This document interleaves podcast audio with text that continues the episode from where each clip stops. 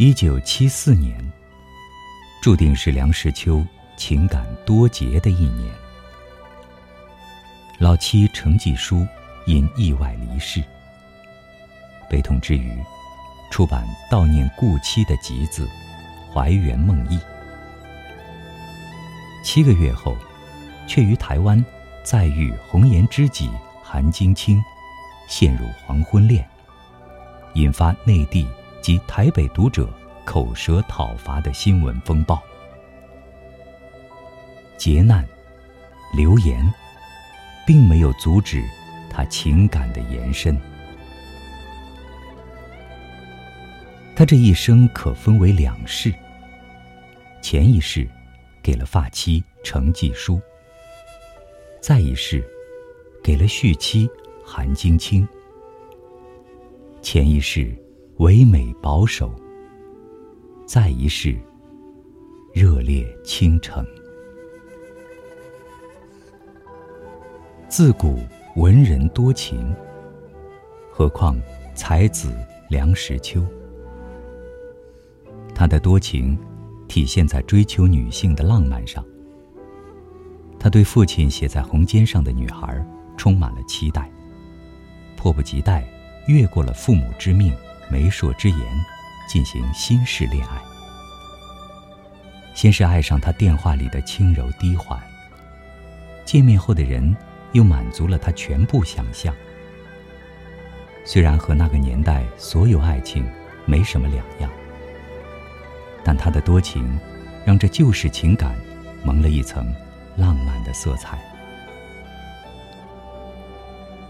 一九二三年。梁实秋结束清华学业，赴美留学。在恋情的煎熬里，他提前两年学成，于一九二七年二月回国成婚、生子、著作。婚后相敬如宾。夫人既有传统女性的贤惠与忠诚，又有新女性的知识与开阔。相濡以沫，成就了他的文坛奇迹。一如梁实秋在《雅舍小品》所言：“一个人在事业上的成就，很大部分是因为有贤妻；一个人在一生中不闯大祸，也很大部分因为家有贤妻。”而程季书完全担当为贤妻。年的烽火连绵，梁实秋离开北平，前往四川任教，而他留在北平侍奉公婆，养育孩子，主持家事，且一别六年，再度重逢，柔情如新。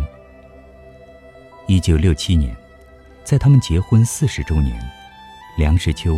完成了莎士比亚全集的翻译工作。他自言：“穷年累月，长途陪我的，只有季书一人。感激之情，溢于言表。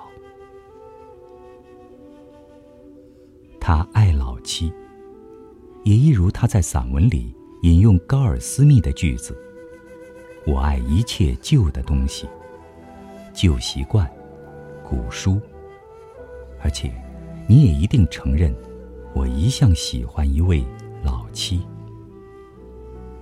想必，写下这段话时，他的心里是有共鸣的。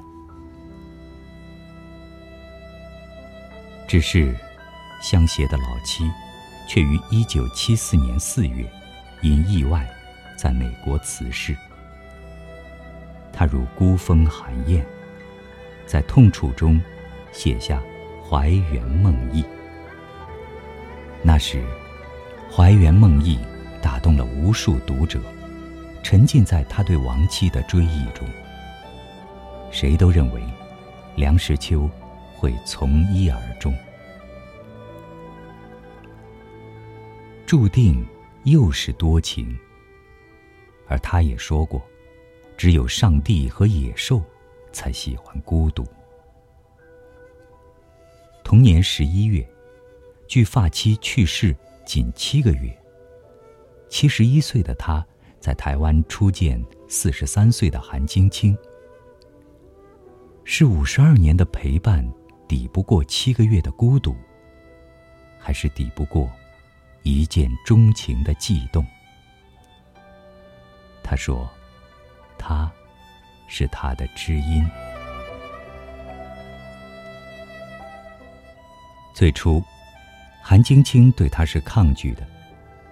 年龄的差距像一道鸿沟横在那儿。他顾忌、回避和婉拒。无奈，他像情窦初开的少年。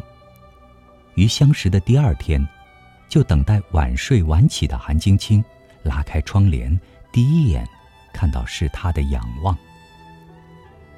带他去吃晚饭。再送他到电视台听课。夜里十点，他走出电视台大门，他已笔挺的在门外等候了。痴情打动了他，情急之下拖着梁实秋去看橡树，算他的寿命，到底还能相陪多少年？在江湖术士胡言乱语中。又开始迟疑。可是，此时的教授已不能悬崖勒马了。天天相见，却有日日情书，热烈的燃烧着。说到情书，是他的强项。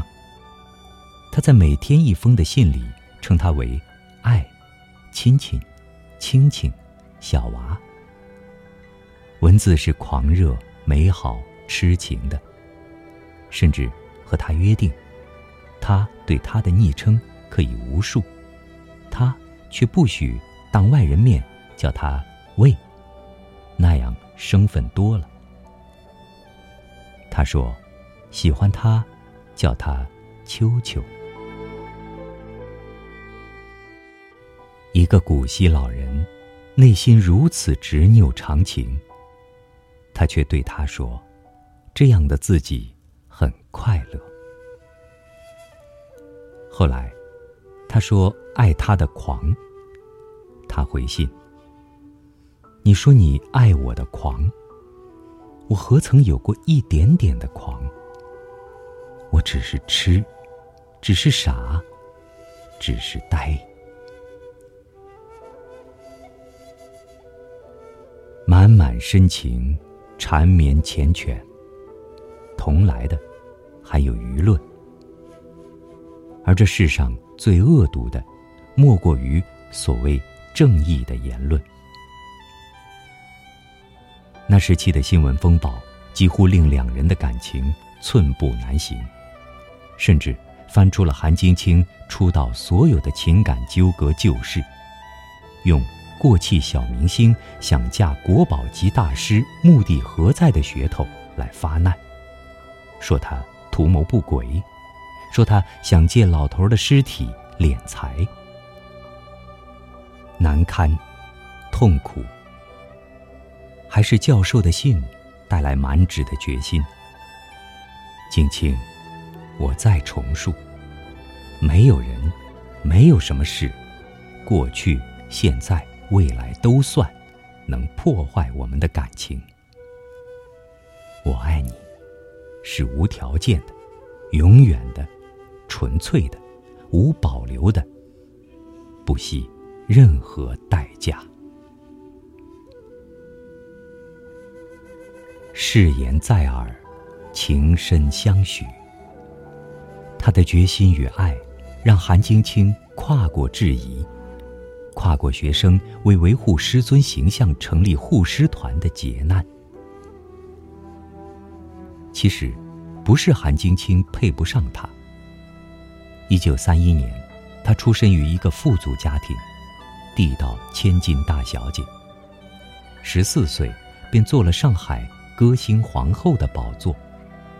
一九四九年，随父亲到香港，进美专，并师从美专院长学油画，后进入香港英文学院学习英语。再后来。又写起文章，于一九五五年出版《韩晶清小品集》。那时，他才二十四岁，又因机缘巧合进了电影圈，得过金马奖。这样一位有颜有才的女子，不是有人讨伐他是为了遗产去的吗？殊不知，那个年代文人的收入是拼不过一代影后的。其实，无论怎样的质疑，都是名人惹的祸。而他因为年龄差距，被冠以多种薄情和风流的头衔。却没有人体谅他一个人身患疾病与孤苦。不管怎样，他们在经历风波与短暂分离后，定了婚期。来年的五月九日，梁实秋与韩晶清举行了婚礼，过上了你侬我侬的生活。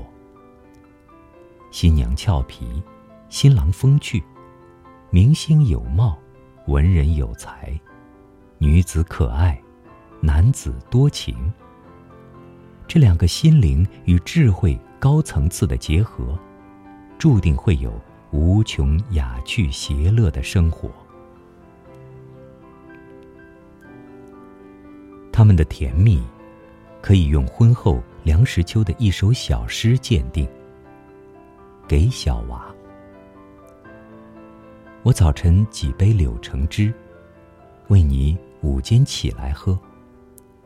你晚上送来热茶水，怕我夜里醒时渴。这可是琼浆，这却是玉露，胜似千言万语，抵得祝福无数。幸福之情溢于言表。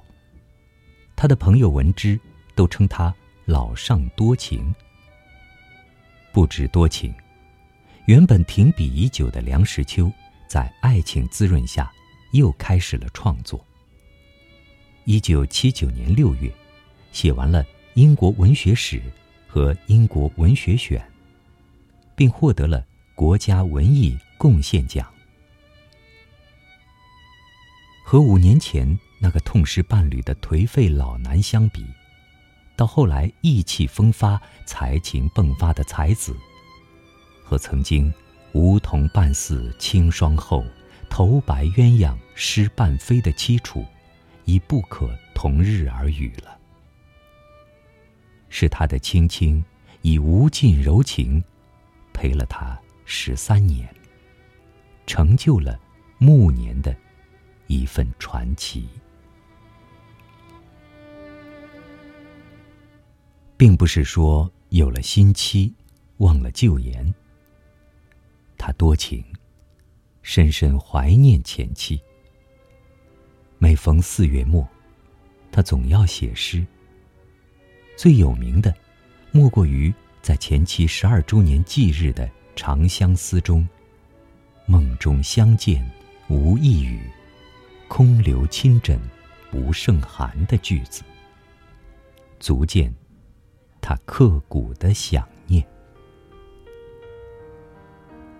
他是长情的，在梦里怀念相濡了半生的女人程继书，梦外又深切的爱着韩晶清。